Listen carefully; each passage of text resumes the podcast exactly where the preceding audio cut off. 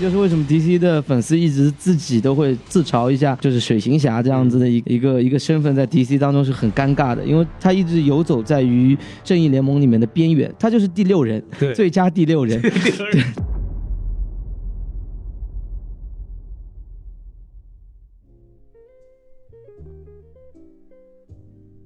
好，欢迎收听新的一集什么电台，我是孔老师啊。今天就我一个人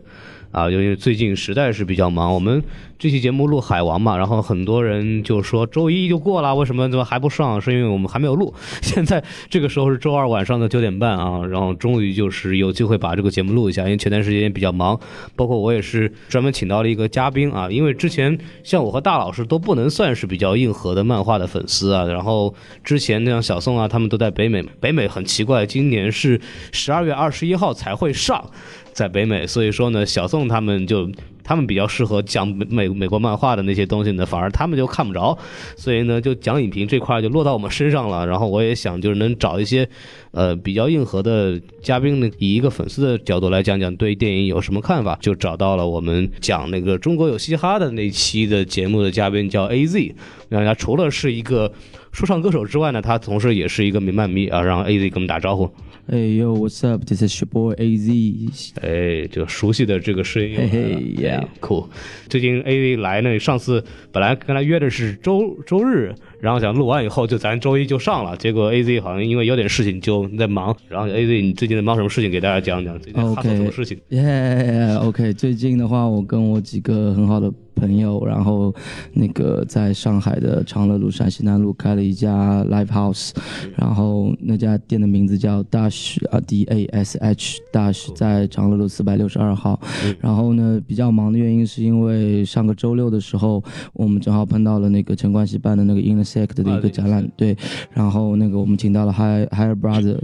然后还有那个 J Park 他们过来到我们大区来玩，所以那几天都在忙这样的事情。对对所以以后也会有更多的嘻哈类的明星，还有一些国内国外的一些嘉宾会来到我们大学来演出。希望收听这边什么电台的观众朋友们，也可以在线下的时候来我们大学玩。对，就是上海的朋友喜欢说唱音乐的，或者喜欢晚上去夜店玩的，可以去 Dash 那边玩。就是那次真的还有兄弟在现场，他们还现场放 Made in China，然后马思唯先生还跟着喊了两句在那。对对对对对嗨对，啊，对，然后我还在他那个嗯他们那个 Dash 群里看到陈海伯伯啊，是我自己比较喜欢的一个上海本土的说唱歌手。然后，我自己在节目里也放过他以前的那个杜月笙啊那些作品。对，陈海自己本人也是一个非常酷的一个 local rapper。对，然后大家可以有呃喜欢的可以给大家呃推荐一下。然后我们自己的广告啊，我们的微信公众号 S M F M 二零六。加入我们微信公众号呢，就可以跟我们主播聊天。然后关于海王的东西，大家还有想聊的，也可以加入我们。然后我们就开始聊电影吧。呃，按照我们的流程，这大佬不在嘛，然后基本上我来 Q 总的流程，先给大家先说一下这个电影的这个信息介绍。首先呢，先评分啊，因为这个事情刚刚也说了非常奇怪，就是这个北美反而是后上的。那么目前为止呢，我们北美上能查到的评分就是 MDB 的八点四分，然后像那个烂番茄啊、Metascore 其实都没有出来。国内这边豆瓣是八点零分，怎么来说，对于一个 DC 电影简直是一个非常好的成绩啊！这个简直是不可思议的。你要相比其他的之前什么正义联盟啊啊，这个抽鞭啊，这个哎呀 太惨了这个事儿。先说一下这个票房，然后美国这边没有上，我就不说了。国内这边真的很有意思，现在的票房是七点三九亿。截止是这个呃本周二的这么一个晚上，十二月十一号，然后预计票房有十八点八亿，根据猫那个猫眼的这个专业数据这个啊，前无古人，有多夸张？我给大家说一下，就是海王目前是七点三九亿嘛，然后我们这个 DC 宇宙的上两部电影呢，呃，他们的总票房。呃，像超编的话是六点一八亿，像正义联盟的话是六点九亿，就是说海王目前为止的票房已经超过了 前两部电影的总票房。哦，然后目前为止还有这个持续上涨的这么一个趋势，所以说这部电影对于 DC 来说真的是一个翻身仗了。当然，当然，对，就有点像那个 Stephen Curry 的三分命中率要超过那个威斯布鲁克的他的两分命中率一样，对，太不正常。太不正常对，所以我们一会儿聊聊，就是这部电影他到底做对了哪些事情，让他变得这么的夸张，票房上来讲。然后导演温子仁啊，这个大家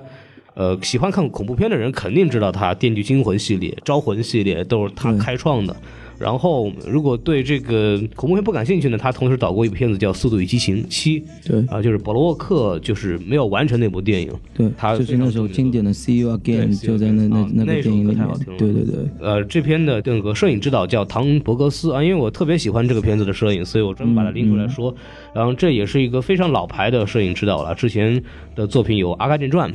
然后他跟温子仁导演其实也合作过《招魂》的第二部，嗯，然后包括前段时间，去年我跟大老师讲过一期，我特别喜欢的一个呃儿童主题的电影叫《奇迹男孩》，然后包括嗯、这个漫改电影来说，非常非常著名的一个就是蜘蛛侠，当年托比马奎尔版本的，可以说是开创了超级英雄电影的这么一个奠基者。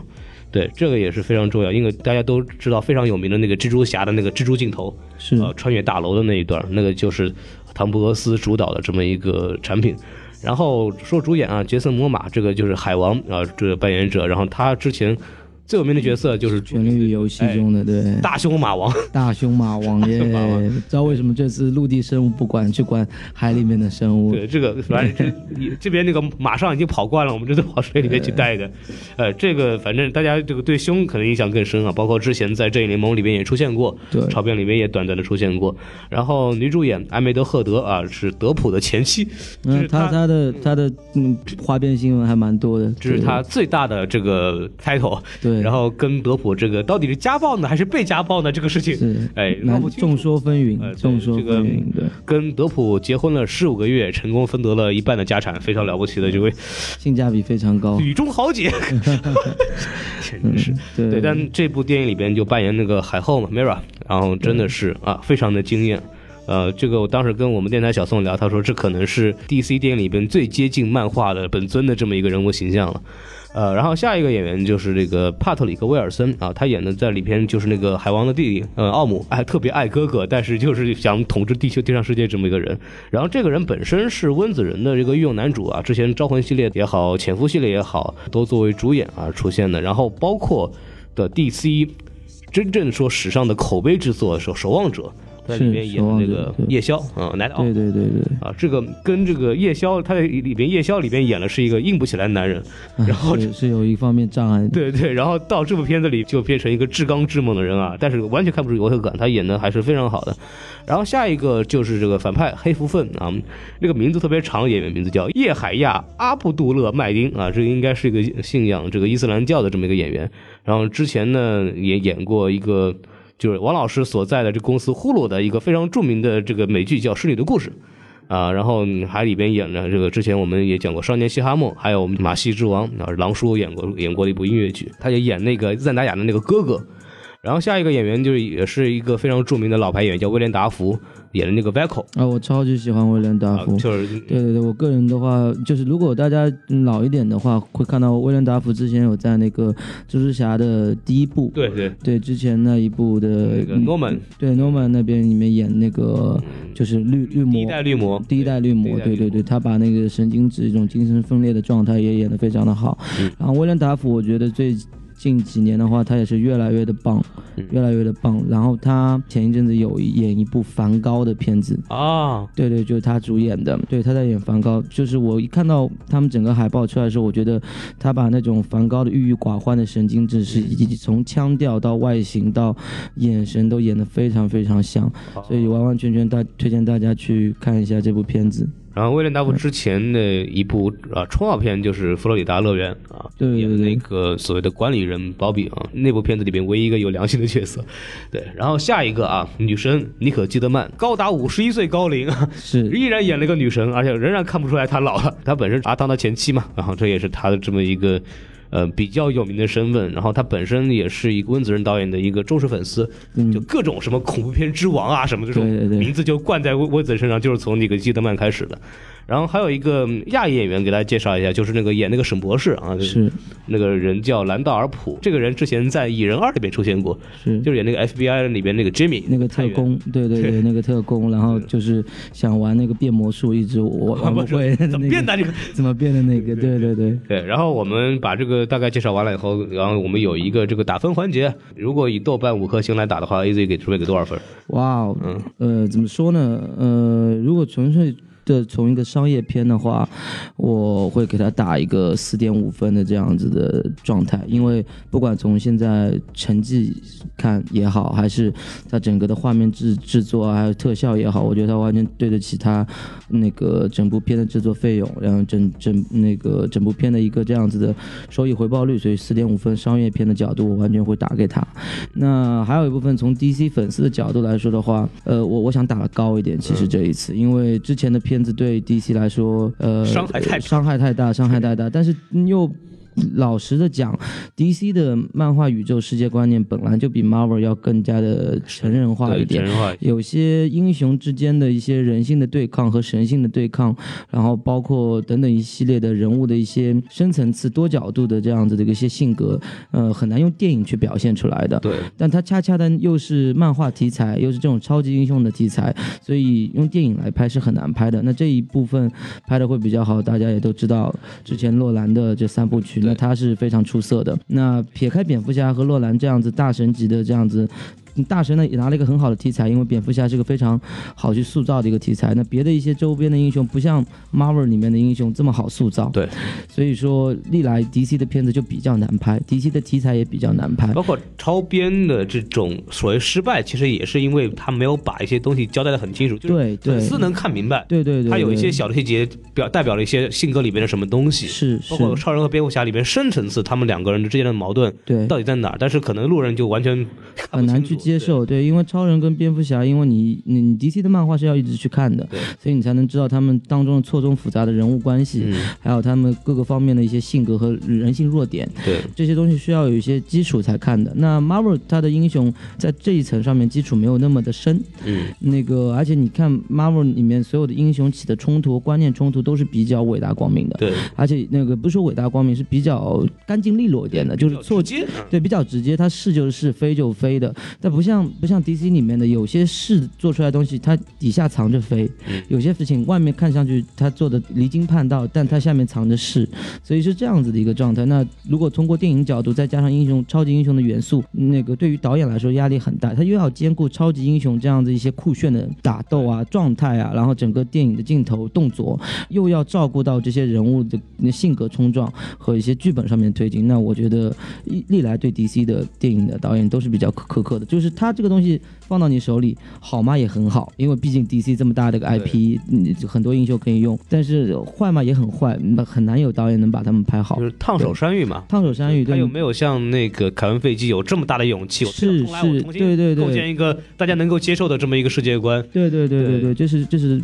呃毫毫不质疑的，对，嗯所以说我想给他打的高一点的话，我想给他五分为满分，我想给他打四点八。，OK，cool。对对对，我是鼓励大家对 DC 宇宙这样子的一些英雄更多的一些兴趣，嗯，希望大家能够通过那通过海王嘛，去了解 DC 宇宙有很多很多耐人寻味的，然后也魅力非常深刻的一些那个超级英雄们，所以打了这个分数出来。OK，对，我打的话可能就是大概在呃四颗星左右吧。从视觉效果来说，那基本上是超神的。这个都不是说什么跟 DC 之前的作品比了，你跟漫威比的话，那也是不在一个档次上面的。对对对对，确实是不在一个档，就不包括连复联三如此宏大的叙事和制作能力以及特效，但是你要真的从视觉效果和一些它的技术处理来讲的话，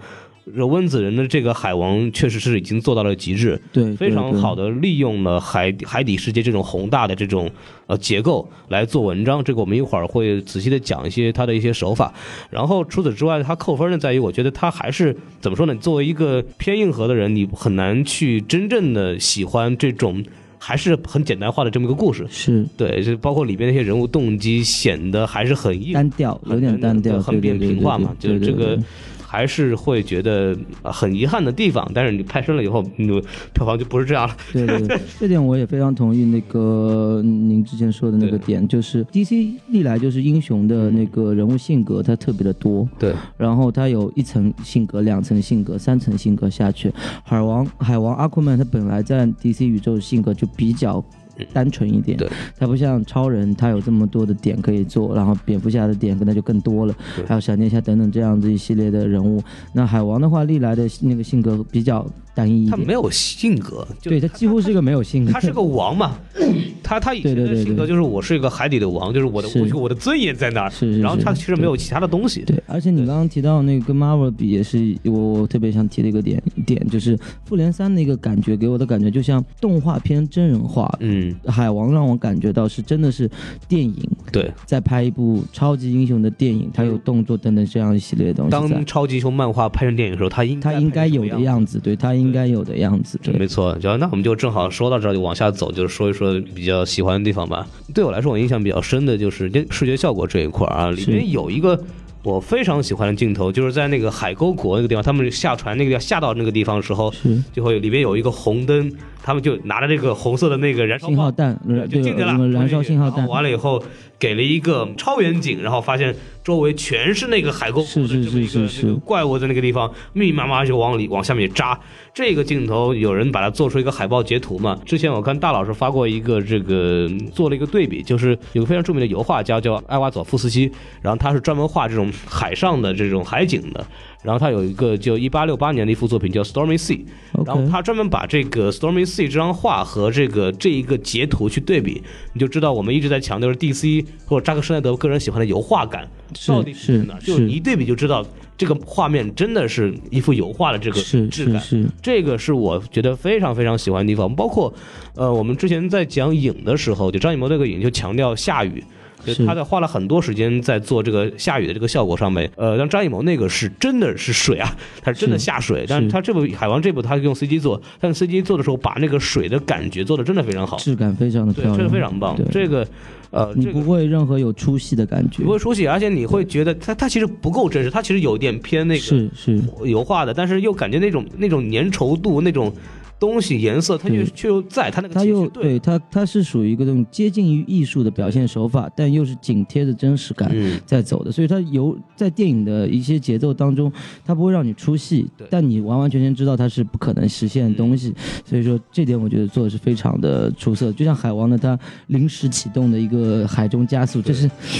牛顿的棺棺材板都按不住的感觉。当时。我就想，就是如果按照这个呃所谓的我们这个流体力学来讲，是是是，应该长得像海豹一样，对啊 对啊，海王完全应该长得海豹一样，胖乎乎的，这样对对对最快了，吧？对对对对。对。对，然后海王这个样子其实不不适合，的他连腿都没有打就直接往前冲，对这个完全就像有一个人拉着绳子对方拽，对对对对对，绑那个船，但这种感觉又让你感觉还是很酷炫的，因为你第一个反应就嗯，只正常做不到，但他是神嘛，对吧？他是超级英雄嘛，他是他是王子嘛，对。对对，所以说他有这样的做法，嗯，也无可厚非这样的，对，总不能让海王像动画片里一样，什么踩着两个飞鱼在那走，对啊对啊对啊，太蛋疼了。再往下走，你会发现就是。怎么说呢？我们可以看到那个里边的 credits 上面还会写的是新制片人是那个施耐德夫妇，里边也看到有很多明显的施耐德的那种元素在里头。我不知道它里边到底施耐德这里边参与度有多少，但是我感觉就很明显，比方说大量的升格镜头、嗯。慢镜头，然后特别是那个，slow mo 的这种哦造型啊，特别是那个最后奥姆和那个海王的大战的时候，对对奥姆从那个海里钻出来，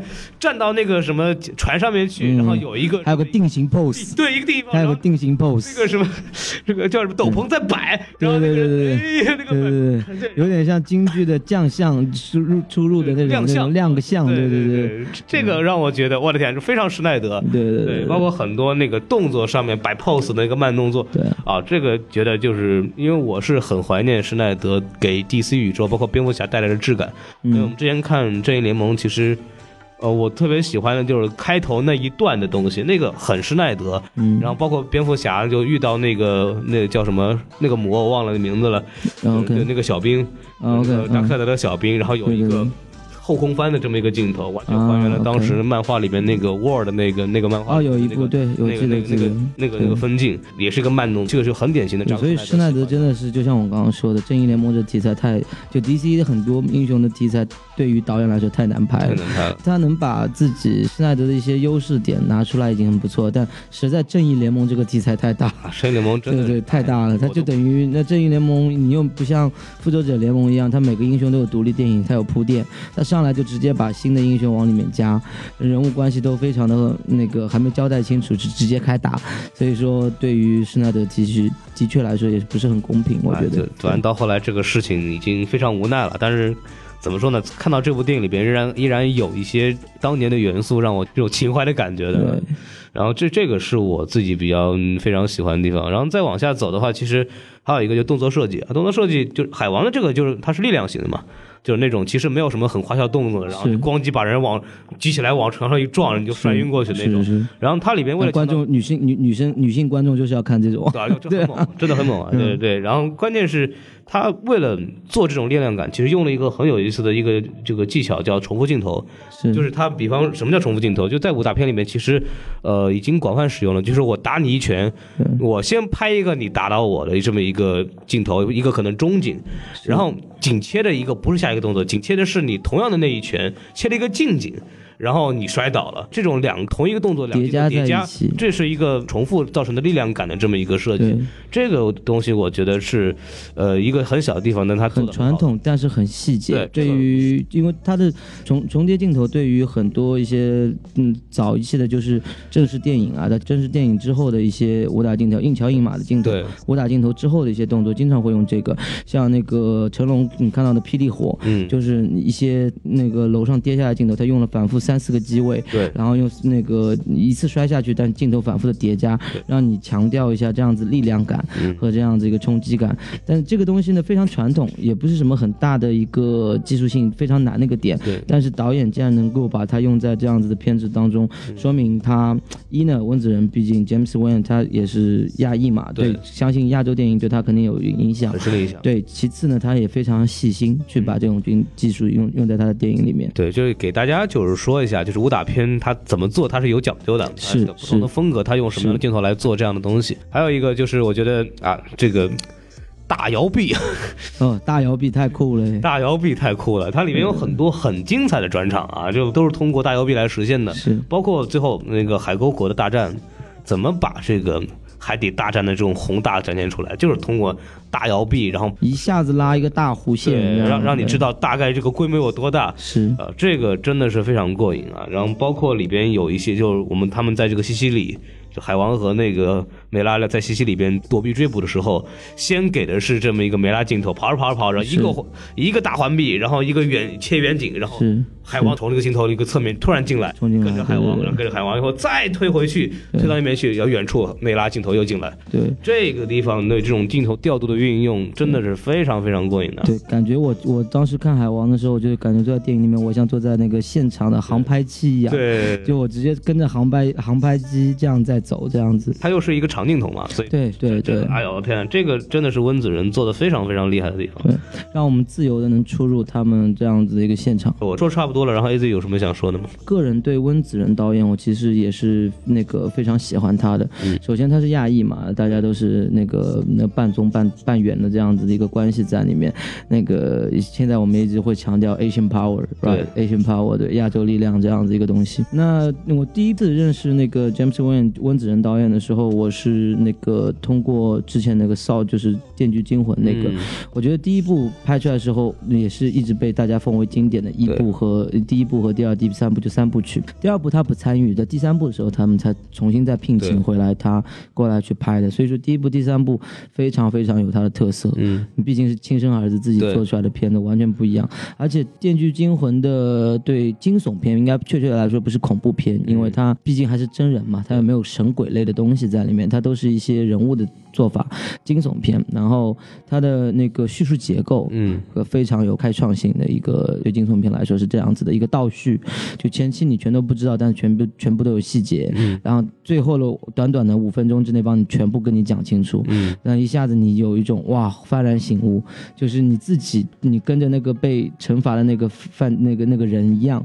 你有一个不同的醒悟。那这个样子的手法，我觉得是温子仁当时非常非常厉害的那个点。嗯，然后第三部也是一样，所以包括之后的一些商业片啊等等，我觉得真的。对温子仁来说，他是人家说他那个晋升到那个好莱坞一流导演，我觉得不为过分。嗯，我觉得他应该在速七的时候，差不多就应该得到这样的名号了。呃对，除了他自己的类型片之外，他在尝试一些其他的类型，是是是，特别像《速度与激情》和《海王》都是可以说从票房上来讲，从口碑上来讲都做的比较成功的。是是，啊，那可以看出他的能力可以说是远超一个恐怖片导演这样一个范畴的这么一个是东西。对，然后我之前也了解到一些画边的一些那个不是花边，是那个小道的消息，他们那据说是导演就是老板一开始让温子仁拍嗯，DC 这那个英雄片的时候，给了他两个人物选择，对对对对。一个是给他是 Flash，对，闪电侠嘛，再给他闪电侠，然后还有个是 Aquaman，对。然后嗯那个温子仁选择了 Aquaman，对。然后其实这个又回到我刚刚最早提的那个点，嗯如果你要做 Flash，就是做闪电侠的话，那你会非常的累。对你会压力非常的大，因为小闪对整个 DC 漫画宇宙里面来说，他是一个非常不同的人物在，嗯他很可爱，他也很极富正义感，但他又很分得清理性和非理性的状态，因为他本人是个法医嘛。然后啊，当然有很多角色，他有时候是法医，有时候巴里艾伦是警察，是个法医，对对，巴里艾伦他是个法医，有时候也是警察，在不同的宇宙线里面都都是有这样子的，而且又因为他的那个它的重要性，因为对对于闪电侠闪点悖论啊，等等。对对对对。一没办法的时候就死一个啊对一下子就是哎，来，我们按一下闪电侠这个 restart 的按钮，然后重新再编一下吧。要不要不就是闪电侠回归，要不就是死死了，对对对对对，反正就是他来来回回，来来回回，就他就是一个 time machine，他就是能够操纵时间的一个人物，就是他就是他就是 DC 整个漫画宇宙的一个接口，对对对，所以说 Flash 对于整个你也可想而知，对于从 Aquaman 和那个 Flash 来比，肯定是 Flash 的压力更大，对，而且那个闪电侠其实本身也是叫我们叫正义联盟的良心，是正义联盟的良心。当心，超人和蝙蝠侠都走到一个极端的时候。极极致的时候，闪电侠会冷静的表达自己的观点，是然后那个就是一个比较合理居中的这么一个观点。我觉得他就是一个现在大家女性观众都很喜欢的一个嗯男性角色，就是又很理性，但又很幽默，又很可爱。呃又很可爱。然后其次呢，又有极极大的力量，嗯。然后又很懂得去尊重女生、呃女性这样子的一个超级英雄。嗯。对，所以说这就是为什么我觉得那个导演如果拿到 Flash 拍的话，一不小心就拍成幽默，就是那个幽默版的，拍成沙赞了，我觉得对对，就就有可能就拍成沙赞这种感觉，或者拍成蜘蛛侠这样的感觉，嗯，就拍成 Marvel 里面蜘蛛侠这样子的感觉。那你又把它拍太严肃的话，Flash 就不是这样子的一个人，所以说我觉得反而去找 Aquaman 这样子一个。DC 在正义联盟虽然也是正义联盟初创六人其中之一，但是也一直现在被边缘化的一个英雄的话，那个他对广大的不管是新兴的就萌新 DC 粉来说，还是一些那个普通的电影观众来说的话，这个角色都更好的去塑造，就可塑性会更强一点。嗯，而且再加上他其实还是 OK 的，嗯，对，整个海洋世界这样子能把它拍到，所以我觉得这部片子为什么推荐给大家的点是，不管是视效、动作，然后人物性格，对大家来说都是很适合大家去认识 DC，、入场。对对入入坑的一个好的一个一个渠道。对对他的故事还是非常简单的嘛，就是是就还是我们就是讲，包括我们看黑豹的时候也说，哎，这不是狮子王吗？然后我们看黑豹说，对对对对哎，这不是狮子王吗？只不过就是故事的讲法不一样嘛。对对对对没有，就我当时看完了，我跟我朋友在开玩笑的时候，我朋友是他没有看过 DC 的，他就直接说，呃，这个这个感觉有点像海洋世界版的泰山。啊，对对对，但有跟有一点点不太像，因为那个海洋世界的泰山是最后大家把那个丛林去对吧颠覆人类世界，就是，但是这个里面没有，它是要那个它是桥梁嘛，它一直反复的强调它一半的人类血统，一半的亚特兰蒂斯人的血统，其实其实就说到这儿，我觉得有个特别逗的东西，我之前跟那个别的影评人聊过，然后我看到一个影评人叫法兰西胶片啊。那之前在那个反派影评的时候，在里边写过一段话，就是说他看海王的时候，大概看出了十几部电影，然后他是这么写的，就是这部电影的大概顺序是这个样子的。首先是《新全面回忆》，然后是《海底总动员一》，然后是《猎杀潜航》，呃，幺五幺幺五七幺，然后是《龙虎门》，然后是二零一二，然后是《角斗士》，然后是《多宝奇兵一》，然后是《速激五》，然后是《指环王一》，然后是《异形二》，然后是《星际迷航三》，然后是《侏罗纪公园三》，然后是《星战前传二三》，然后是《诸神之怒》，然后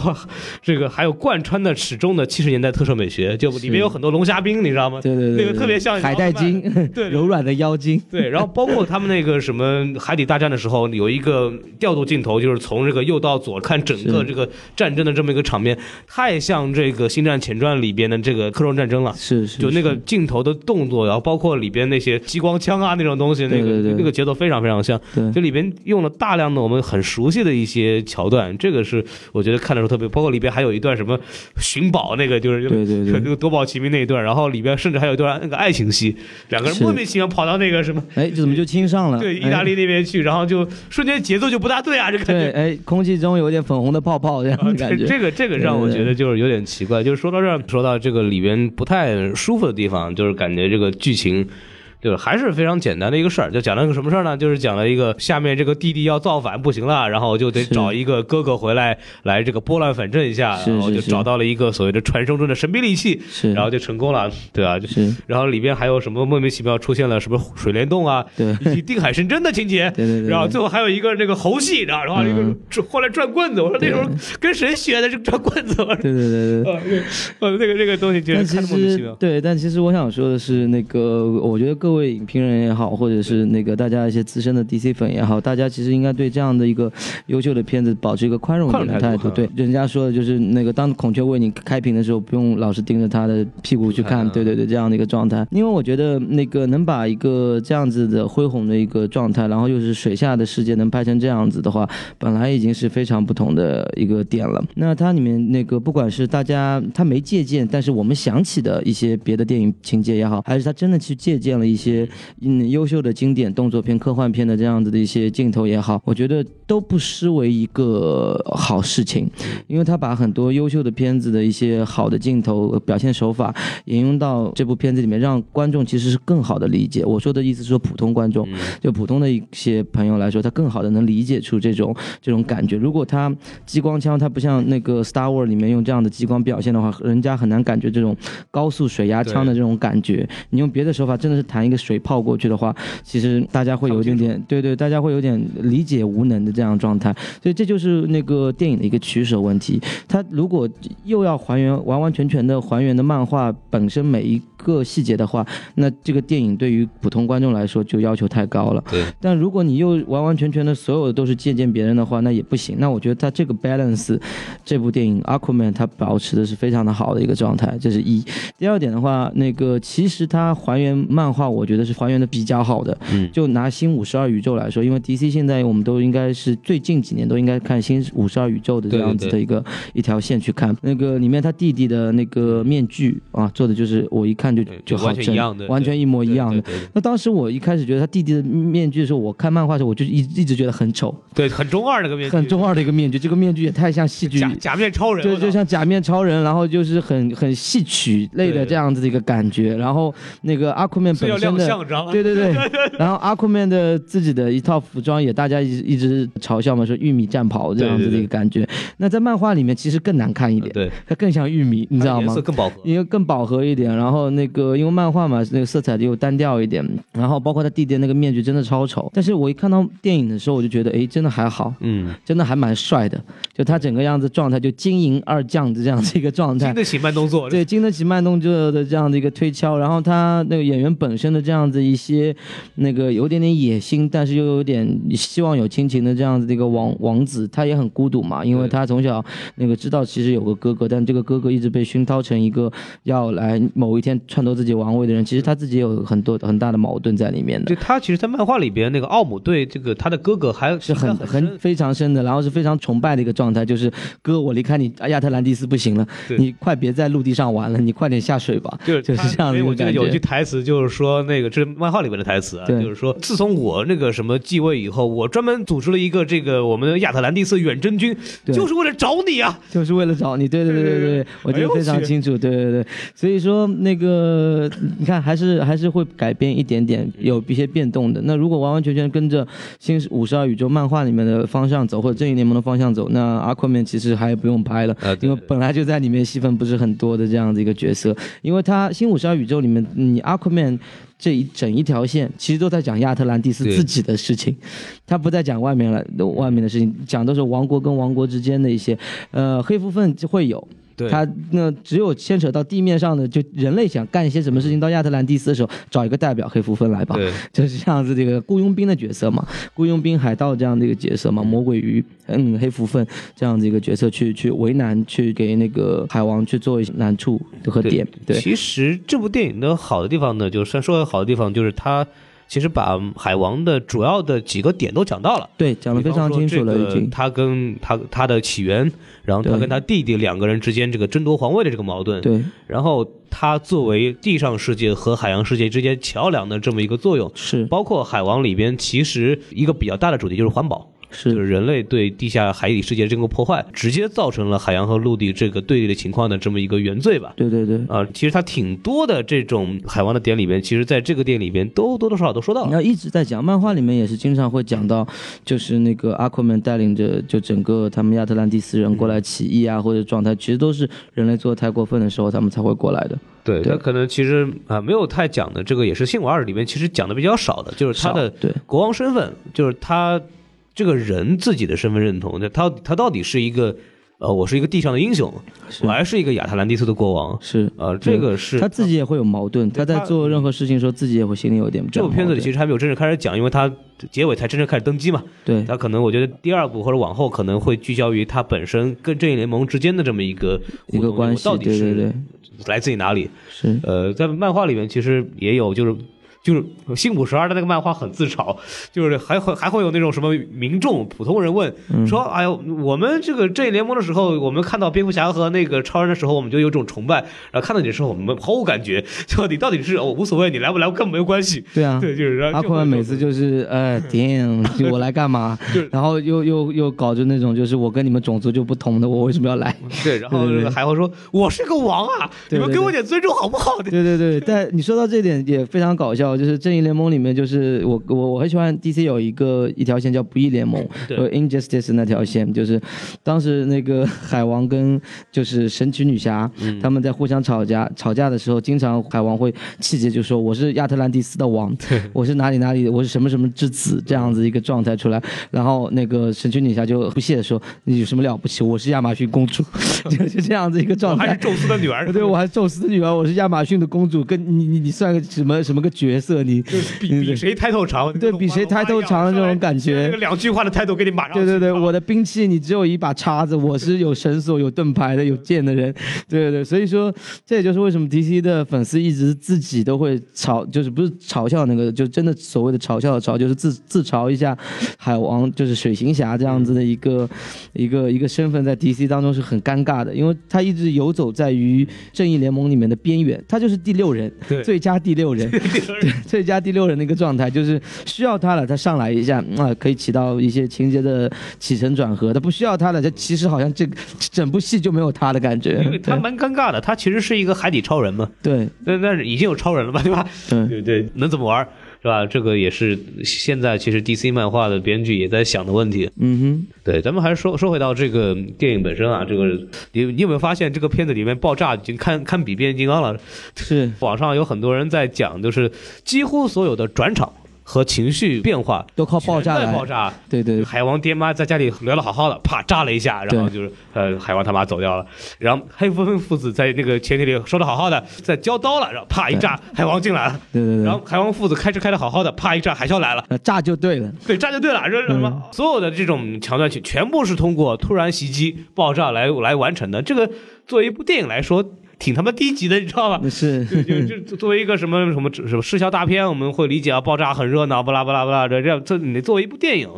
真的你就没有别的招了吗？对，这个其实做的相当廉价了。这个我是很不喜欢的这么一个地方。嗯，我觉得这个也有可能也是整部片的那个为数不多的几个，我我觉得真的是硬伤的点。对对对，虽然我还是那个褒奖之词过于贬低，就批评的那个之词们。都有，对对对对，喜欢这个片子。对，我们还是褒奖，但这个还是我们粉丝心态要保留一下，就是这个环节我实在蛮难忍，你知道，硬伤的一个状态，就是不能太那么单调的去把人物的冲突就用爆炸来解决。就是超级爽片啊！就 对对对把这个事儿做到极致了。对所有的场面做到爆，然后所有的东西都用爆炸，然后把所有类型片里面最好玩的桥段码成一部嗯，电影。马上就炸了，对，对，然后，然后，但除了这个之外，还有一个特别逗，就海王本身这个人设其实很有问题，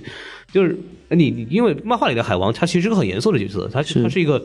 背负着这个人民希望的王，他又是一个在地上和地下就是在里边纠结和徘徊的这么一个角色，他很压抑，很很有这么一个深度，心思也很重。但这部里面就演了一个大傻逼，你知道吗？对对对，就不是说大，就傻白甜，对，就是有点点超人的感觉，就幽默版超人的感觉。就是你说的非常对的一点，就是海王其实是在为什么他也没有那么受那个 DC 自己漫画粉丝里面的喜欢，因为他不像蝙蝠侠这么的那个那个多重层次人性的制高点，也不像超人这样子伟大、光明、正确，他有很多很多的就强力的 power，一个决断性在里面，也不像戴安娜代表着女性的那个，对吧？女性崛起这样的一个感觉，也不像那个 Green Lantern 绿灯侠，他哈尔他有着这样子整个宇宙的一个状态，包括他的体系很丰富。对，绿灯侠的宇宙观念其实是非常非常丰富的对的，七灯他一个人才一个山区，对一个山区，对七灯，就像之前他们不义联盟反抗的绿灯侠就说，法院说我是最高法院，他说你有什么了不起，我管你这片宇宙，对对对，就这样一个状态，他也没有像那个闪电侠这么的呃那有有他的一个特点在里面，所以说阿库曼其实一直是比较稳重严肃。又是王位的一个继承者，这样的一国之君的感觉。那对于很多粉丝来说，他其实有点点枯燥，对，他有点点枯燥的。然后他的能力呢又很无聊，大家觉得他的能力其实是非常无聊。讲话，对对对，你跟鱼讲话有什么了不起？当然非常了不起了，在里面电影当中也有很震撼的这样的感觉。但是对于普通的观众和一些孩子来说，这这我我不想跟鱼讲话，我没有很想跟鱼讲话这样的一个感觉。而且他三叉戟又有点点太 Amen. 武器很单一，很单调赛。敦的那个三叉戟嘛也对，就扔出去对收回来，扔出去收回来，对吧？它也，嗯，三叉戟本身它对于故事的整个启程，它也没有一些什么功能性。就比如说，嗯如果说一个像那个戴安娜的真言套索嗯一做，哎，它有一个故事的一个可以推动故事的往前前进的这样的一个工具，对不对？然后刻石，对吧？超人跟蝙蝠侠，如果你没有刻石的话，就很难打，就打不了超人。对对你没有这种武器的一些决定性，所以你拿了这个武器就一定能扭转战场。但是这个三叉戟对于对于整个。英雄联盟就大家觉得很无聊。最最多就是啊，这是三根叉，这是五根叉，这是五根叉，这是三根叉的感觉，对，然然后你又不像什么《西游记》里面那个还还能变大变小是吧？对对对对对对，然后变大变小变漂亮这样的感觉，这 没有啊，这个。对，然后那个你你其次呢，你你也不是真正的刀枪不入，对。那个海王的整个定义是因为他的身体亚特兰蒂斯人要承受极极度的高压强，对极度的水压压强，还有极度的一些那个深海的呃那个暗度，因为大家都知道深海到一定程度是很漆乌漆麻黑的一片的，对这样的状态，所以说那个还一些大规模的杀伤性武器在呃杀伤性武器在漫威呃就在 DC 的这个整个那个英雄设定里面，海王是非常薄弱的，嗯，海王是非常薄弱的，不像那个 Green Lantern 绿灯侠，他灯界一一照整整套衣服是可以在宇宙当中航行的，对吧？他他也没有，就从这个角度上来说，他已经弱很多。所以说，这也就是为什么那个这部片子其实人物性格有一些些背离，在那个漫画里面就是这个点。因为就像你刚刚说的，在那个那个漫画里面的话，他非常严肃，非常稳重不。好笑，你要就真的很不好笑，真的很不好笑。这也就是为什么他的 IPA 也好，他的粉丝量不是这么多，也比较小众一点的一个英雄粉丝。虽然是大人物，就六大角色之一，但其中的，那一直是比较苦的，就是粉丝不是很高的这样的一个一个角色。你看，像比方说在那个漫漫威里边，你说像同样是王的角色，那个叫啥黑豹，黑豹好歹有钱啊，人家对，啊，对啊，对 Marvel 对对 Marvel 对那个黑豹的设定是那个全宇全整个宇宙系里面最聪明的，然后科技最高，人类科技最高的一个又是最有钱的。也是最有钱的，对对对。然后他的又作为一个王来讲，就他其实是一个很有意思的一个人，就是我代表的是我的国家，对我的利益，就是很多人说我们叫，呃，说所以你们复仇者联盟里边，比如要做一个决定，可能你们从以人类角度来讲，或者从你们自己角度来讲啊，你们是对的，对。但是你从从我的瓦坎达来说，我觉得我不能做这个事情。他提供了一个新的角度，对。对，但是海王其实这个地方其实做的并没有那么好的这一块，我觉得是。其实从某种角度来说，亚特兰蒂斯最定义就在于，他也是地球人对，他不是外星人，他只是地球当中没有被发现的一个生物。这样的一个状态来做，所以说他也不是从外外星过来的，所以说他的侵占往往是很有理的。嗯，他不像那个很多外星人过来，人家大家对抗外星人啊什么，或者对超人说你是你就是个 alien，你就是一个一个外星来的，所以说蝙蝠侠之前对他偏见有这么大。那亚特兰蒂斯人说了，我不是外星人啊，嗯，我住在地球的时间比你要长啊，对我是老房东啊，对对不对？我的占地面积比你大，我占地面积还比你大啊，对不对？时间历史比你悠久，我们吃恐龙的以前，对不对？我们以前是吃恐龙为生的，你们都那时候还没有你，对吧？那时候你有可能是这个无脊椎动物，你人类都是无脊椎动物，对不对？或者是怎么样，还没进化完成了，都是一个单细胞的一个状态。所以说他们完全有理由，就是造反有理的一个状态，就是一。这个地地方我比你们拿的久，二我比你们有力量，我凭什么要隐居在地下见不得光？而且我没有招你们惹你们你们自己把这个海洋污染了，对，而且你们还对我们够好了吧？我们很 generous，我们把这个地上让给你们在住，然后你们不停的给我扔垃圾，我不弄你已经蛮好了。所以说他们觉得是很正常。这在漫画里面经常会提到这个点，就是这样子的，就是人类你很过分，太过分了。你是你是我家的，就是就相当于合租一样，我们俩合租，这个房子本来就是我的。嗯好，我觉得现在有个客厅空出来了，我想租给外面。完了，结结果那个房客就过来，不停的就是那个垃圾不扔呐、然后烟灰乱丢啊，碗不洗的这样一个状态，我就没有办法，我赶他，他还要把我打死，就这样子的感觉。对这部片子里面说呢，就反派海王这个角色就感觉，就是他一开始说他他不想当王，是然后莫名其妙地把那个打印说，哎，我当王挺好的，转的很奇怪，你知道吗？就他整个人物的动机到底是什么，其实不不明白，他就感觉就是啊，你就是全村的希望了，我操。对对对对然后他其实自己也不明白，然后就莫名其妙，那就先不管，先打吧，打对对对完再说，。你说的非常对。其实他之前的铺垫是蛮好的，嗯，就是说，他说，他说我是代表人类的，对你你要是过来的话，我我爸首先我爸就是人类嘛，嗯对不对对？我爸是人类的话，你要对抗这样的人类的话，那我就我肯定要跟你对着干啊，对对不对？他一开始有这种矛盾铺垫的蛮好，但他的过场嗯就像你刚刚说的，他转变太潦草了。对，他的突然之间转变，就是哎，你你你不是应该有一个看到一些什么场景，或者不应该失去些什么东西，然后你有一些转变关。键镜头啊你有个关键的那两光是吧？对 你有一个关键的两分钟，让把这个东西的那个你转转变要稍微有一点吧。你铺垫，你好几个镜头里面好几段对话都铺垫出来了，对，对不对？但是不是过场过得有点点潦草？没有一个就是贯穿始终的这么个疑问。照理说，海王的这个疑问其实很简单，他到底是哪儿的？对对对他的身，份到底呢？他其实，但是整部电影里面，其实我们并没有注意到他在思考这个问题，是感觉就是哦，你是全村的希望，你暂时不能理解没有关系，先打再说。对然后全部打完以后，海王拿着这个三叉戟说：“哎，嗯哎，当当王挺好的，然后后夜是吧？就这么着呗。嗯对对对对对对莫。名其妙，我说什么玩意儿啊？对，我要听妈妈的话，妈妈说我是王，我就是王，这样的感觉。大傻子吧？对对对对他那个弟弟真的郁闷啊，就是他妈妈也不爱他，对对对全国人民也不爱他，对未婚妻也不爱他，对他的谋臣背叛了他。我觉得其实最酷的是他弟弟，心疼他弟弟一秒。太对，太痛苦了，这这什么玩意儿啊？这我要是奥姆，我也崩溃啊！是什么就一个傻逼，他妈莫名其妙进来，然后就拿了一找了一个三叉戟，他就是王了。这个让我觉得就是莫名其妙。到底谁是亲生的？真 的真的，我是纯血统好吧？对对对对对。然后强调了半天，干我是正宗的，对不对？洛基人家洛基委屈他没什么道理，人家那个什么雷神，人家是正宗的。对对儿子人正经是阿斯加德的这个王子对，就你是冰霜巨人的儿子，你本来就没有继承权。这奥姆招谁惹谁了？我操！有点那个上海一些本地的一些家庭伦理剧八点档的感觉，对调解一下婆媳矛盾，这样子的一个一个这种即视感，对对，街道处的这样子的感觉。包括那个海王本身这个人呢，是有傻大个的，就是傻白甜的这种性格，然后莫名其妙突然在那个什么意大利看出，哎，这个人是谁？他是将军，那个人他是国王，就这个知识哪来的？就是这个也很没有没有搞明白，就感觉这个人其实也没怎么念过书的样子。对对对，首先他这个五大三粗的感觉，又是个渔夫的这种感觉，对突然之间变得哎，好有文化，好有知识。对，其实漫画里面他就是很有知识，对对对 他就是超有知识的那种，你知道吧？然后他他爸也是一个非常好的一个读书人，非常温温文尔雅的，但电影里面感觉就是一个风吹日晒的渔夫。对，但是灯塔看守，就是个保安，你懂我意思吗？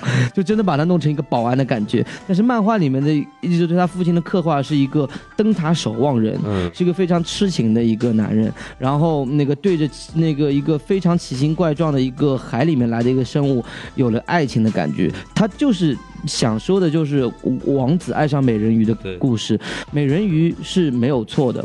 美人鱼，然后那个王子也是没有错的，是王子，但是那个他的里面的状态是不是说你传统意义上的王子，而是一个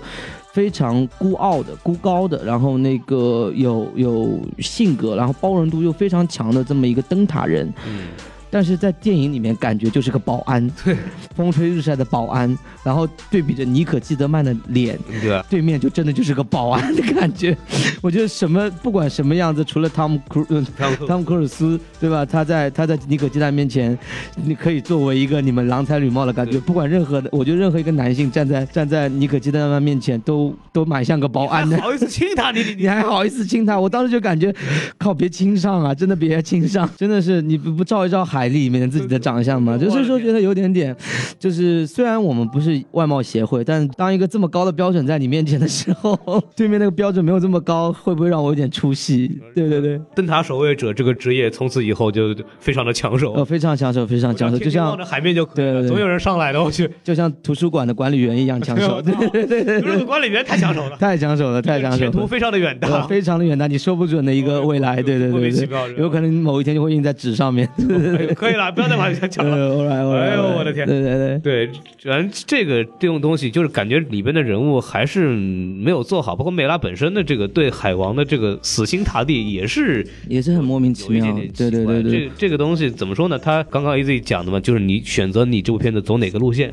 是对，你要走这个爽片路线，你就要做这样的东西，那你就要放弃一部分的人物塑造。是是，对，这个我们只能说，寄希望如果 DC 宇宙经过经过这部电影，又能重新走上一个轨道的话，那么那也是件好事。对之后的几部。片子，我们能看到慢慢看到的海王的一个好的一个，对对对，一个好的方向。我因为再怎么说，DC 也是超级英雄，对，虽然它有很多出色的这样子有别于超级英雄的这样的人物刻画，嗯，但是呢，那个对于广大群众来说，它还是个超级英雄电影，对还是超级英雄的漫画。那个，嗯，所以说要照顾广大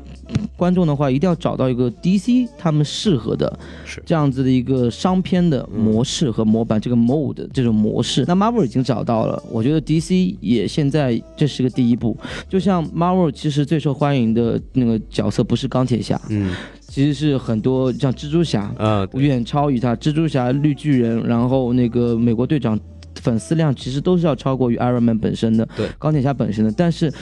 钢铁侠是一个 Marvel 很好的开端，嗯。因为这部片子大家知道了 Marvel 的所有的电影的这样的一个角色，他开始喜欢上他了。那我觉得 Aquaman Aquaman 对于 DC 来说，对于普通观众来说，就是一个认识就很好的一个 DC 的开端。我觉得这是一个我们值得期待的一件事情，就是我我我有可能期待一个下一个十年，Marvel 他已经做到他的一个十年了，嗯，那 DC 下一个十年开启会不会可以在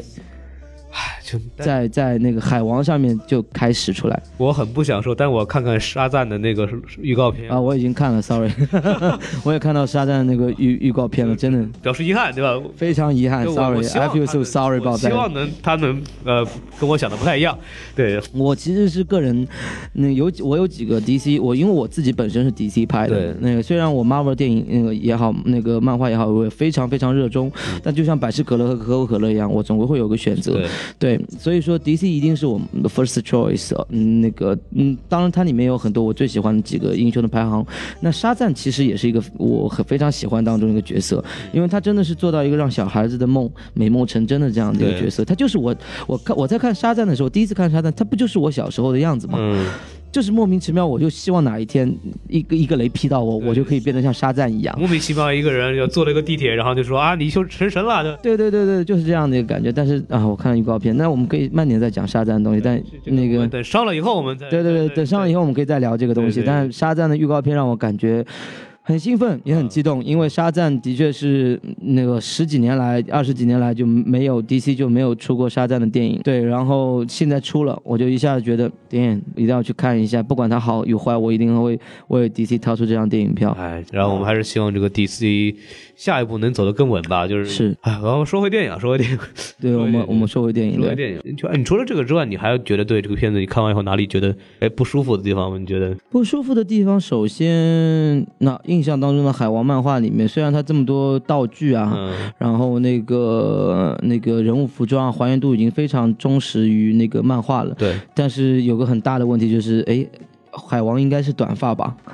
对不对？虽然他早期有几个设定是有长发的设定有一段，时间不是有段还有手吗？我对对对，有段时间那那这不行，就是就我所说是新五十二宇宙里面的，就是我那个，因为之前海王也有长发的造型过，嗯对，但是这里部片子应该原则意义上来说，目前现在大家认知是近十年来的一个海王的形象，嗯那他应该是短发，为什么是长发？是这样一个状态，而且胡子如此的那个像毛利人的这样子的一个那个这样子的一个感嗯觉其，实那个杰森·莫尔他本身是有那个夏威夷当地这个土著的血统的，嗯哼，这找他来肯定是也是要找一个就不太一样的，就是那种粗犷的，对对对跟以往不一样。对因为所谓金发少年，然后帅帅的脸，方方正正的脸，然后这个肌肉发达的，就是这就是超人嘛，对就是闪电侠嘛，就是就太雷同了嘛，那肯定。我觉得这个改编的有点突兀。我因为漫画来说的话，我不是非常一下子能够接受它，但是我转念一想，我就觉得，嗯，有可能这就是，嗯，选角的重要性，可能还改变的重要性政治政治正确的问题这里面。啊，也有可能啦，对，也有可能，也有可能，他们要有多多民族、多民族啊对啊对这个东西出现。对，然后刚刚那个缺点就是他的人物性格，我们一个王，一个严肃的王，哦，金发碧眼，然后非常的一脸正派，那他很符合这个人物形象。那这部里边他其实就一个傻大黑粗的这么一个对对大汉，那他这个人物形象跟他的人物性格挂钩，可能对要做成这样的一个。我觉得你动作上面可以做这些东西都没有问题，很粗犷，然后那个很 powerful 的这样的感觉没有问题。是不是在感情上面会有一些太潦草了？对对对，这跟梅拉的感情是不是太潦草了一点？然后梅拉救他，我也觉得很莫名其妙。嗯，为什么突然之间，嗯，自己都说了这个后果严重到是这种程度，那你为什么对一个只见过两次面的男人，你就你就会做出这样的一个举国上下，把自己这么轻易的那个扔在一个众叛亲离的状态？而且你这时候还没跟这个男的有什么什么关系，会不会这个有点牵强？而且那边你还订婚了，对，那边还订婚了，而且那个你可以说你是讨厌这个男的，嗯，讨厌他弟弟，但那你也得再刻画一些他对弟弟有很讨厌的程度嘛。你就感觉他们那种是只是，你懂的，就是小两口吵个架，就我最近不是很想理你，我最近跟你在冷战的状态，哎、突然之间你就只是跟他冷战的状态，你还没有跟他分手吧，你也没跟他怎么样，你突然之间就会为了一个陌生的男的做出一个众叛亲离的东西，是不是有点太过于浪漫了？就你让这个奥姆怎么想？对啊，对啊，这个好像原则性上面道德谴责应该是嗯妹拉有问题吧？对对，就是我我跟你都订好婚了，然后对啊莫名其妙看到一个人你就跟他走了。对啊，爽约的是你，对吧？对对，这这个事情就，这个角度就有可能呃蛮蛮蝙蝠侠的角度，就是你不能凌驾于法律之上，我操！你不能凌驾于这个条约的这种东西之上，你再怎么样，你不能这么干。对对对，毕竟妹拉这个角色的前妻是一个船长吧？是，对对对对对，没错。这个说到这儿，其实可以往下，我们刚才也聊了一些漫画的东西嘛，然后也可以再继续聊一聊这个电影里边可以跟漫画有区分的地方，包括有些他漫画里边讲到的东西。然后其实里边一个比较大的改编呢，就是这个涅柔斯，就是我们梅拉的在片影片里面是梅拉的父亲，但是在这个漫画里边呢是这个梅拉的未婚夫。是，对，这个之前我们小宋在那个前瞻节目里也讲过啊，这个梅拉当时跟海王认识，在漫画里边就是是这个泽贝尔这个国家派过去，是。然后来想要那个是叛变对，然后一看个角色。这个也是就莫名其妙，电影里面一样转性很快，哎，这个是，这个胸比较大，然后就跟他走了，对对对对对，就莫名其妙。但是在这个里面，他变成了他是他跟他弟弟是一对儿，反正跟那个什么泽贝尔国王不是一对儿。人物的关系、人物的角色设定都有改动，对，对，然后里边还有一个七大国，七大国之前我们在漫画里边其实只有两个国家出现过嘛，就是一个就是泽维尔，然后一个就是海沟族，海沟海沟族对，因为海沟族是肯定不能逃掉的，因为海沟族是一个他获得三叉戟，包括在漫画当中也是起到一个非常大的一个一个角色啦，就就是一个常规有的隐患嘛。对。常规有个隐患，对对对对，在我们在这个电影里面看到，就是他把七个国家都给呃抖出来了，是不是有点早快速弥补世界观吧？啊？漫画里都没有。啊，对对对对，对 对，可可能估计是后面肯定应该也有什么他的一些需求吧，呃需求对。情节上的设定吧，对，就比方说它里边刚刚有条，还有这个咸水族，就长得也跟那个什么螃蟹似的，一堆大闸蟹在那儿。对对对对就是潜水族的那个国王也是秒怂，火系小精灵，秒怂啊，真的是秒怂啊！就是说之前特别牛逼啊，你又打不过我，然后两三招打死以后，嗯，你可以拥有我的部队，但是永远拥有不了我。对对对对对对，哎，这个也是很莫名其妙。然后完了以后还有那个愚人国嘛，特别国王一下就死了国王一下就死了。哎，是不是有点 我们我们刺杀个国王很轻松的感觉我？们的这个目标是诗和远方，然后对对对对对，然后就死掉了。然后还有一个就是那个流亡国国家也没有在里面出现过。然后还有一个就是根本就没有名字，叫第七国的这个国家。呃，流亡国有出现，流亡国是流亡国有，后还有还有个国家叫第七国，就是在那个影片里面直接也没有给名字，就说有个东叫第七国这么一个对对东西。对对对，所以这就补足了海王这个角色。七十多年了吧？对，我们一直说七大王国、七大王国、七大海，然后其实，在漫画里面一直没有说它七大海是哪几个、哪几大海，但在电影里边，这次终于第一次啊，就是把这个东西交代清楚了，就是弥弥补了一个漫漫画里边的一个世界观的缺失。然后包括这个海沟族的出现的这么一个镜头，是他们两个人去海沟族在船上的这么一个被袭击的这个画面，其实也是海构族第一次在漫画里面出现这么一个画面，这个也是在里边个致敬的地方。然后还有里边包括这个，呃，这个章鱼，那个我们呃两个王对决的那个总决赛那个地方是吧？然后里面有一个擂鼓的那个章鱼，这个章鱼在漫画里边其实是叫托波章鱼，是对，他是海王的一个好朋友，对，他其实是可以讲人话的。怎么说？他是一个一个怪物，嗯一个神兽，他应该是个会讲话的神兽这样的一个。他会真的说人话，他会他会说出话来，或说会说出话来，因为有些有些有些外传里面他是说出话来的，但是哦现在五十二有些主线里面其实是要你你沟通的，要像神兽你有没有感觉？对，看感觉像这种海贼王的感觉。啊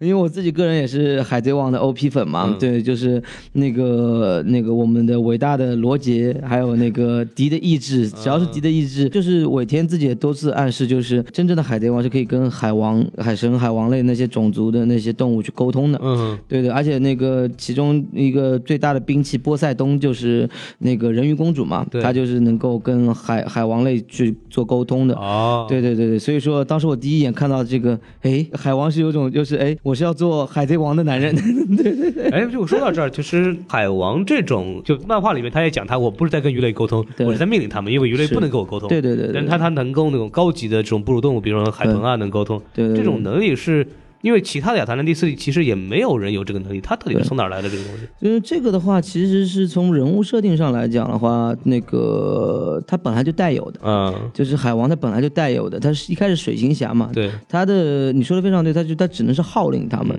就经常在漫画当中举动是他手挡着嘴，然后水波纹。发波对。对对，水波纹，他这个漫画我觉得还原的也是非常好，就是个波纹散出去，嘟嘟嘟嘟嘟嘟，像发生超声波一样，然后鱼就听着他的话就这样走了，你你也不知道他在讲什么。对，那但反正就是这样子的一个、一个状态在里面，对，也是只有他有的一个技我巧吧。就是我印象当中是他好像他的爷爷就是第一代那个海王是也有这样的技能。对，这就是祖祖代代传下来，就是王的认证，王的印证这样的一个感觉。然后就证明了他自己有有权利、有能力当是海那个海洋的海洋的的海洋的王，对对对对，好吧，还还是觉得莫名其妙，就是因为其他人没有嘛。对对，包括里边还有一个设定，就是只有贵族是能够上岸的，对就其他人他那个士兵里边都是得戴那个面罩，里面都有水才能出来。对对对，是没错。这个在漫画里面有什么？有有设定，就是就是低低端士兵是不能不能上、上地的。然后那个还有一个就是之前在布衣联盟里面有过一次，就是超人为了胁迫水行侠，直接把亚特兰蒂斯端上来，端到撒哈拉沙漠。对，然后就说你再不那个下令撤兵干嘛怎样，我就把你的国家就让你焊死。我这超人太太鲁了，我嗯，超人们一直在 DC 当中是属于一个，哎，独裁的一个状态，就啊是这不义联盟里面那个对真的对对是一个就是完完全全独独裁状。他的弱点呢，一碰就行，他弱点太多了，嗯他弱点太多了，操控他太简单了，就是超人，我们所以说一直叫傻超跟老爷嘛。对。对，还有一个里面一个角色，就那个那个亚洲人演的那个叫穆克将军，就是龙虾兵，龙虾兵老大。哦，那那个那个那个盔甲真的，对对对对。真真的很有意思。我其实还还蛮帅的，我蛮想蛮想蛮想他要出手办的话，对对对对人买。感觉很酷啊。那这本来他的那个铠甲上面的造型啊什么的，黑蝠鲼的造型，我觉得还原很高啊，哎还原度超高的。漫画里面是有点点有点土的，对，我一直在想，哇，黑蝠粪你要怎么把它在电影当中表现？哎，觉得还不错哎，人物的比例还 OK，对，没有太夸张它。里面最多的就是说，弄完以后一个射过一次以后会不行，头不够大，头不够大头更头更大一点的。哎，还蛮蛮色情的感觉。因为黑蝠笨这个角色其实。嗯电影里面没有没有交代嘛，就说他是一个什么雇佣兵这样的一个东西。对漫画里面其实讲了嘛，就是他本身是一个就科学家高级高级超高级，他其实在这个片子里面感觉把他的这个那个就有一个镜头带到了，就就是他在改造那个平盔甲。对对平盔甲，但其实他本身的这套的装备就是他自己的研发，嗯，就这里边电影里边是改了这个，对，改了这样子一个细。节，对对对对那我想，那这也没什么牛逼的。然后他们就过两年，这个亚特兰蒂斯集体量产了，对啊，量产就 OK 了，那就十几个黑蝠鲼嘛，就一上千万个黑蝠鲼。那我觉得嗯其实黑蝠鲼的这样的一个角色的话，其实在你们被弱化蛮多的，嗯这点是我比较质疑的一个点，因为在漫画里面，海王对黑蝠鲼每次都打得蛮惨的。对，就打得蛮激烈的，然后黑蝠鲼本来也就是一个一直要缠着海王揍的这样子的一个反派角色，他既是雇佣兵，也是海盗，也是科学家，他有很多次身份，他有很多种身份在里面。对，对，因为这这部电影里边就前期其实没有交代他的这个背景，对没有太清楚对海盗，对然后就没有了，然后对啊，就然后还来一个就是父父子的传承的这样子的一个，给你个刀是吧？对对对，好像感觉人家也没做错什么。其实，在电影里面，呃，在漫画里面的话，他错的地方还蛮多的，对，反反反社会、反人类的一个状态蛮多的，对。对，包括他那个什么，也是极力在挑唆这个海底和海上世呃界。对对对对，他经常会造一些误解，然后让那个操纵海王亚特兰蒂斯的人去攻击人类，他经常会干这种事情，对，就真的是一个蛮混蛋的。但是这部片子里边，就好像还蛮蛮蛮正确的这样的一个角色就就啊。感觉就那段特别像钢铁侠，你知道吗？对啊对啊，改盔甲，哎呦，就感觉就是也是那种乱入感觉非常奇怪，就割裂感还是会有。然后还有一个其实可以讲一下的，就是我们刚刚讲那个 Carrigan，就是卡拉森，对这个那个卡拉森那个，很多人说这个就满足了这个咱们温子仁导演的这个克苏鲁这个情节。这这个东西在漫画里是有这么一个东西的，是吧？呃，在漫画里面有，但不是形象不是这样子。就是漫画里叫什么？就 Carrigan Carrigan 好像叫什么呢？Carrican 对对 Carrigan。Carrigan 然后那个电影里面不是有一个情节说啊，就很多人都来过，血统比你更纯正，嗯他们都失败了，你算老几？到后后来有人说，这个是不是吃亏就吃亏在不懂他说话？就是你看，就海王进来以后，就他在跟他说啊，你这个东西哈，你们你都没什么了不起的，然后很多人进来都没有用。然后海王说他不管你，把那个东西一拿就走了。其他人进来的时候，就听到一个怪兽在那喊，你知道吗？对对对啊！那么第一反应肯定是先打怪兽了。是是是，所以所以说王的领地的必输啊，操，必输啊！就海王就完全没有理他，好吧？就对。就跟你聊天就就就拿三叉戟去了。对，其实海王拿到三叉戟的这样子的一个过程，在漫画里面，五十二宇宙里面也好，还是他之前的几个版本也好，各种都有。有的嘛是直接就拿到了，是上来就拿走，对，上来就是因为你是海王，你是你是要继承的。也有的是通过就是挑战这个海兽，然后去拿多的比较多的最近的比较多的这样子的一些版本啊，一些一些状态都是就都是拿那个就是现在电影的这样的一个状态，就是直接人过去，然后找到了这把嗯那个有有这个试炼在里面，对，但是找的时候没那么辛苦，嗯，对，但也有几个版本之前说是的确是在那个沙沙漠里面，有的是直接那个这个三叉戟就在沙漠里，也有过。电影里边是他们那个模具是在沙漠里，模具是在沙漠里，灶是在沙沙漠里，但是那个找到是在那个失恋的地方。但之前也有版本是直接在沙漠里面就直接找到了，也有。这个要看了不同的画师，在 DC 里面有很多很多画师，很多很多编剧，他们甚至会出，这就是为什么人家说看 DC 跟 Marvel Marvel 好看一点点，方便一点点，因为 DC 太多太多的小的一些零零碎碎的那个，有些时候就举个很简单的例子，蝙蝠侠的黑暗骑士这一套线，其实它不是原原真正的正统的蝙蝠侠的这一个故事传承一。个专门一个画师，对他专门一个画师和编剧，他们 DC 专门画了一个这样的一个故事。那大家觉得哇，这一篇的故事把整个迪那个蝙蝠侠的一个人物塑造脱离了一个跟。超人之前一直这样子人性跟神性的对抗，一下子把他自己的人性的一个就角色就挖掘的非常的好看、鲜活、很鲜活的这样子一个角色。所以说大家就是之后的编剧多多少少都要抓到一点这样黑暗骑士当中这种蝙蝠侠的 sacrifice 啊，然后这种责任感 responsibility 的这样子的一个一个人物性格在里面。所以诺兰之后他用了这种人设成功之后，对那个施耐德，对对对对对蝙蝠侠应该就应该是那个样子。对，其实不是的，因为最早的时候蝙蝠侠就是侦探漫画嘛，最早的侦探漫画就是出来之后，他就是一个游走于所有那个城市的这样的一个普通人，然后普通人了之后，那个武力是最普通人里面最强的，对智商是就是各项数据人类最强，对，人类对人类巅跟那个龙珠里面那个库林是一样的。对对对，跟库林是是就是嗯如果那个他是地球第一强，对，地球第一库林库库林是地球第一强这样的一个角色，对对对，就是这样子一个状态。所以说，那个这也是为什么 DC 很多人看的比较累的原因，就是它有很多很多的支线，很多很多的小篇幅的东西，很多很多的外传。当然，而且这些外传做的很好的时候，甚至这些外传都会被呃一些人物性格和设定都会引到你的主线里面。像新五十二宇宙，它只是都是故事主线，对，故事主线。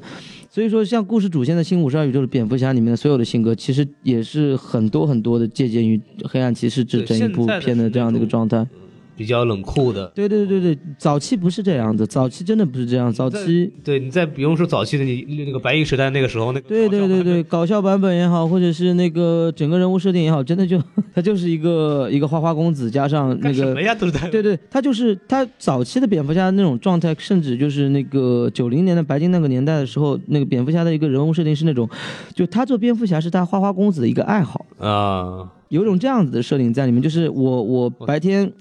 是花花公子，但我的爱好是那个去惩奸除恶，对，整治我的整个城市。就人物还是很高高在上，我人还是在城市上面的，就在歌坛上面，就是我来管好这个城市的这样子一个概念。但是自从黑暗骑士出来，就是我为了这个城市，对，黑暗骑士那种状态就是，只要这个城市要我成名什么，我就是什么。这个城市让我是下水道的那个老鼠，我就是下水道的老鼠。这个城市需要我用武力解决一切，那我就武力解决一切。只要这个歌坛要我干嘛，我就是我为歌坛生，我为歌坛死。那个白银时代那些不是的，就是歌坛是我的，嗯，谁来歌坛都得听我的，就是这样的一个状态。对。那个时候更像就是蝙蝠侠，感觉他欠了这个城市的这个一些一些东西。对对对对对对，这样子一个感觉。以前是我 I own this city，对，然后现在是这种也是一样的，那个 I own this city，但是两种两种意思了，就是、嗯对对对他那种责任感是出于一种有种内疚，包括是觉得他觉得他能够做这样的事情，他就必须得做。对，他一直认为我的责责任会大于所有的这些东西，歌坛所有东西都在凌驾于我 Bruce Wayne 之上，对对对。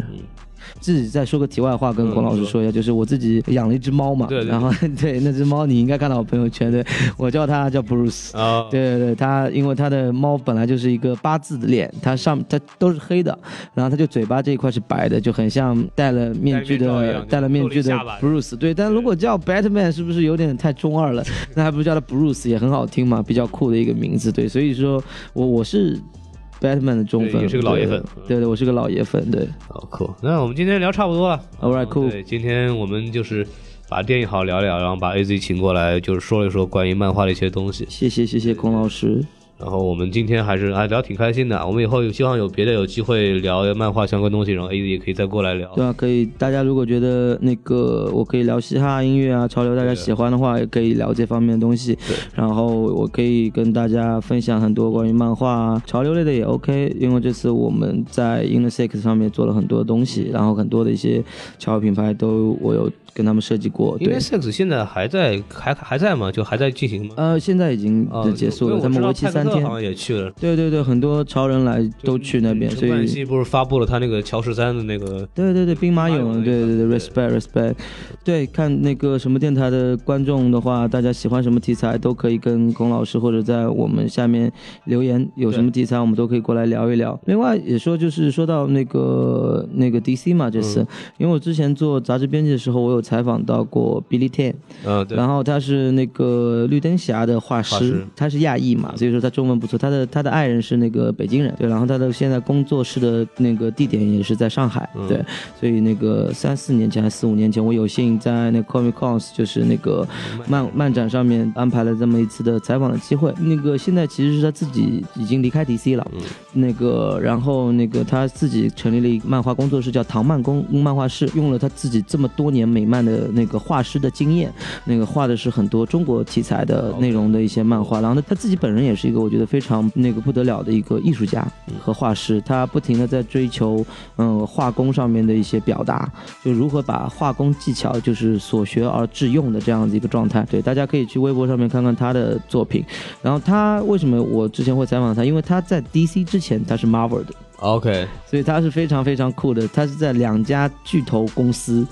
做过那个画师的这样子的一个人，那个 DC Marvel 他们的这个画师和编剧其实都互相串，都互相串，对，互相串，对。但他是为数不多几个那个又能够跟我们沟通上，然后也了解亚洲文化的这样子一个人，而且他担当的几个作也是比较重要的。像那他之前在 Marvel 的时候，他负责的画那个那个那条线是钢铁侠，嗯，所以说这个大家应该肯定会比较感兴趣。他那个绝境装甲和绝境病毒那那整一套那个啊，对对对，概念概。加嗯，铠甲概念不是完完全全他嘛，就是他跟编剧设计师就是沟通下来，他整个铠甲的形状、铠甲的一个功能性就是他做的。所以说这次大家在复仇者联盟三里面看到了整个就纳米装甲这样的一个那个概念，其实要归功于他们这些画师之前在漫画创作当中就已经奠定了这样的一个铠甲基础，这是一。第二点的话，他又在。呃，DC 这条线里面负责也是个很大线的一个英雄，就是 Green Lantern 绿灯侠。呃，我个人也非常喜欢他。看吧，如果大家喜欢的话，我可以跟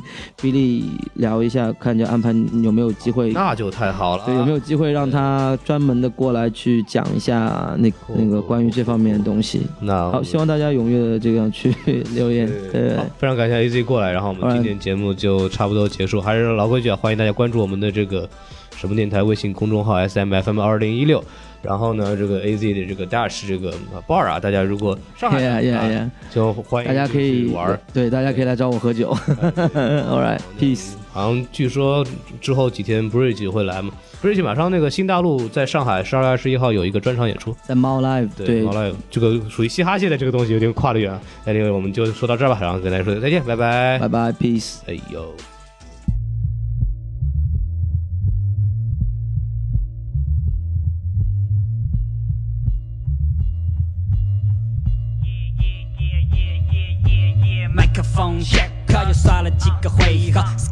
的配合，你未必还想睡。说对了，就不要约到屋头躲在被窝。CDC 很喝醉了，把气他吓得废了。麦克风 check，火药 check，说唱会馆都看起模样最烂，起 floating 播放会散都会管，就胡闹出掉，老子们都会管，老子们运脚最慢，跟我们比要累如果我聋了，就像鱼儿没得水，那肯定疯了。不在乎眼前有多美，变成了空壳，没得心思再去。东说西说，吃麦当劳的几何，我也始终感到饥渴。这首歌曲我早不早说？我抠下脑壳看下科比都已经老了，我还没饱和，我的思维已经飞跃到了大峡谷。虽然我已经昏睡在了沙发大下午，我站的高度看你们爆眼，但凡办了爆彩，香港高素质青年都是 fake ass 爆歪，跟我们作对要乖，看新时代它到来。和平的话都欢迎光临，老子们修了炮台，用文字代替武力，这种生活方式属于。把没收成规切片导入 Reason 里面处理。我们的目的不是把你抽搞晕，看到大家表情我就晓得都好听，没办法收到信。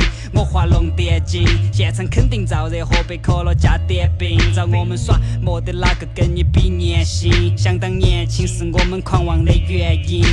麦克风又耍了几个回合一些的配合，你未必还想睡。说对了，就不要约到屋头躲在被窝。CDC 很喝醉了，把吉他吓到废了。麦克风 check，火药 check，说唱会馆都看起模样最懒，起 floating 播放会闪都会管，就胡闹出掉，老子们都会管，老子们韵脚最满，跟我们比较累。虽然我们冲动没错，但肯定要做的让你们轰动。看周围空洞，听不懂我们耍的啥子点，就算文字都是公用。文化在松动，人大了就通通，只想捞金捞一通通，各种烦恼操心种种。那个危机风攻都来抢了，都来抢夺，都在想哦。巴不得一步就迈两步走的轨迹匆匆，心头痒了，开窗让轨迹通风。为了养活，被钱涨我，好不爽哦。鬼迷鬼眼，哭得委屈嗡嗡。我不想带起盯住屏幕，美男好团体靠的是脑残。你幻想当情妇，拨开云雾，我开门见山。这个社会面瘫，只有利益才能让表情都变欢，在巧立名目，没得几个把钱吸空，大部分都快遭逼疯。但是大部分都想当，没得几个都想去抢光。不过大多受了伤又养伤，又受了伤又养伤，最后没得办法对到钞票的奖章鞠躬。生命的琴盘弹奏，life struggle 不停循环，需要有金钱，但只有抛开了金钱才有灵感。不用等刑满释放，你随时都能平凡。金钱不该是动的，真的动的该是某份情感。看花花世界太花了，可以效应图刷给你皮，说唱标兵出发，请你比，给你超清五码 HD，外后。报警，伏法揭底，把你们靠运出家提起。杀了妖精，那个妖精屠杀不复杂？老子没局。麦克风 check，又刷了几个回合，skip 写的配合，你未必还想睡。说对了，就不要约到屋头躲在被窝，CDC 很喝醉了，把吉他吓到废了。麦克风 check，火药 check，说唱会馆都看起模样最懒，起 floating 播放会闪都会管，酒壶闹出掉，老子们都会管，老子们运脚最满，跟我们比较累惨。